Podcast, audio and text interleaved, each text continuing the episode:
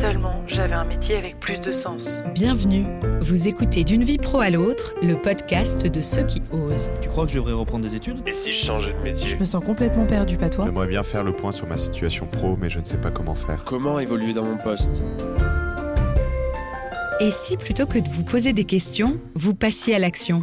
Dans ce podcast, nous vous offrons des clés et des conseils pour trouver votre voie, dépasser vos peurs et vous accompagner dans votre projet professionnel. Ce podcast vous est proposé par le CEP, Conseil en évolution professionnelle. Dans cet épisode, nous allons parler de formation. Vous êtes salarié ou travailleur indépendant et vous souhaitez dans le cadre d'un nouveau projet vous former. Alors vers qui vous tournez, que choisir et comment financer votre formation? Pour vous aider, nous recevons aujourd'hui Nicolas Balcon, conseiller CEP, qui va vous donner ses meilleurs conseils pour bien se former.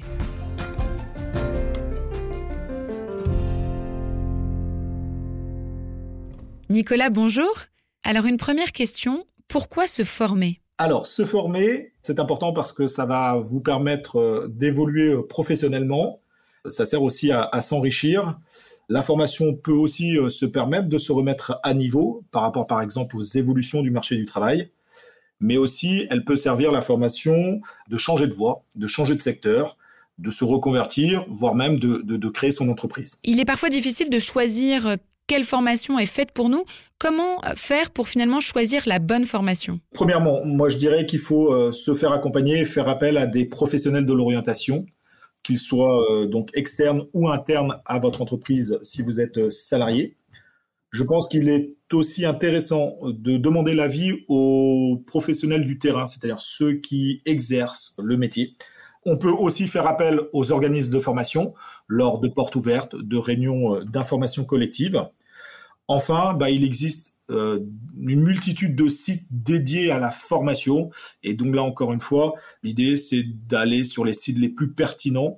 Et donc, il en existe plusieurs. Et ça, euh, voilà, euh, en vous faisant accompagner, vous aurez les sources les plus appropriées pour faciliter vos, vos recherches. Et alors, comment est-ce qu'on finance sa formation? Alors, il y a plusieurs dispositifs de financement. Donc, on connaît tous, ou en tout cas, euh, le dispositif le plus connu, c'est le compte personnel de formation, le fameux CPF. Mais il faut savoir qu'il en existe d'autres et que les dispositifs vont aussi varier en fonction de votre statut au moment de cette demande de financement.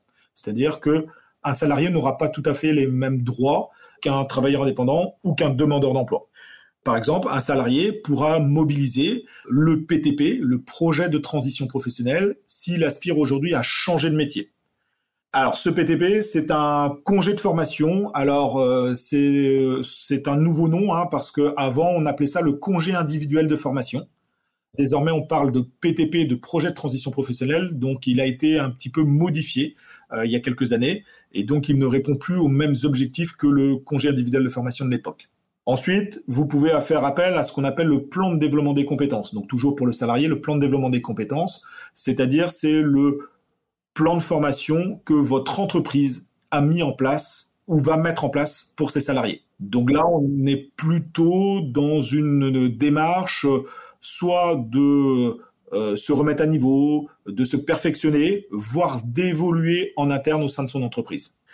Vous avez ensuite, pourquoi pas, l'alternance. Donc l'alternance, euh, il y a deux dispositifs hein, qui concernent l'alternance. Le contrat d'apprentissage pour les jeunes de 16 à 30 ans et le contrat de professionnalisation euh, sans limite d'âge, qui est une manière en fait de se former avec vraiment un apprentissage au sein d'une structure d'accueil. Et donc ce dispositif-là, il est financé par les entreprises. Vous avez enfin, par exemple, pour les demandeurs d'emploi, les aides des régions. C'est-à-dire que ça dépend de quelle région, à quelle région vous êtes rattaché. Ben, il faut savoir que les demandeurs d'emploi peuvent obtenir des financements via leur région, parfois même via Pôle emploi. Donc ça, c'est aussi euh, important de le savoir. Et puis, les travailleurs indépendants peuvent faire appel aux fonds d'assurance formation, les fameux FAF. Est-ce que selon vous, c'est aussi important de faire attention aux préjugés, en tout cas de dépasser certaines de nos peurs euh, qu'on pourrait avoir quand il s'agit de formation? Se former n'est pas automatiquement euh, quelque chose de long. La formation continue, justement, permet parfois d'acquérir des compétences très rapidement.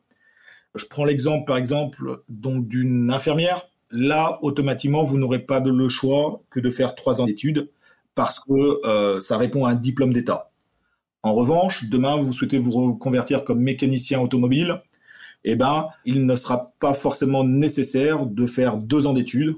Une formation sur quelques mois suffira vraisemblablement à obtenir les compétences pour pouvoir exercer le métier de mécanicien auto demain. Alors, deuxième préjugé, les niveaux d'études.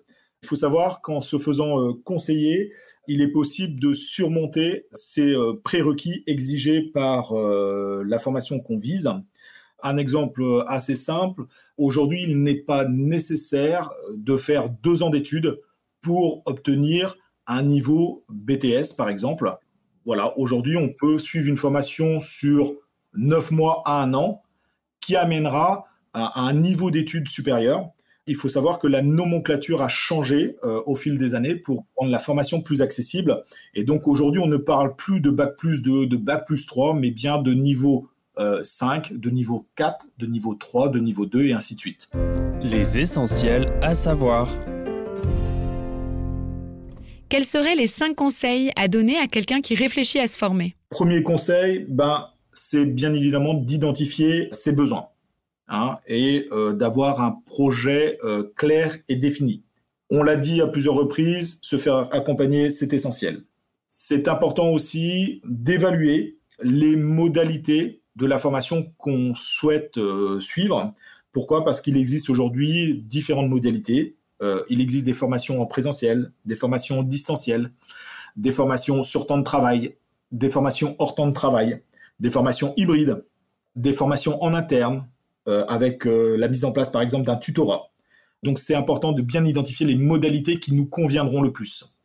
C'est important aussi d'évaluer ses capacités parce que bah, reprendre des études c'est pas forcément pas forcément simple euh, et donc bah, il faut s'en donner les moyens, mais il faut aussi croire en soi parce que encore une fois la formation continue elle a été mise en place justement pour faciliter l'évolution professionnelle. Et donc le dernier conseil, je dirais, ben, euh, faire appel en tout cas à des centres de formation certifiés. Il existe aujourd'hui une certification auquel doivent répondre tous les centres de formation.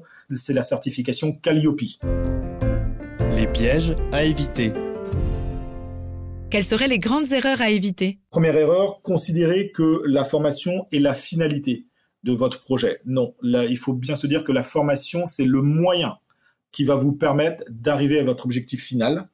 C'est important aussi de vérifier euh, son projet en amont, de le faire valider en amont. Et troisième erreur peut-être, se dire que le CPF est le seul dispositif pour se financer une action de formation. C'est pas vrai. Il existe d'autres dispositifs, on a pu euh, les aborder précédemment euh, dans ce podcast. Merci de nous avoir écoutés jusqu'au bout. Si cet épisode vous a plu, n'hésitez pas à nous laisser un avis ou 5 étoiles sur Apple Podcast. Vous voilà désormais armé pour préparer au mieux votre évolution professionnelle. Retrouvez-nous très bientôt pour un prochain épisode. Ce podcast vous a été proposé par le CEP, un service public gratuit d'accompagnement dans l'évolution professionnelle, et délivré par le groupement Évolution.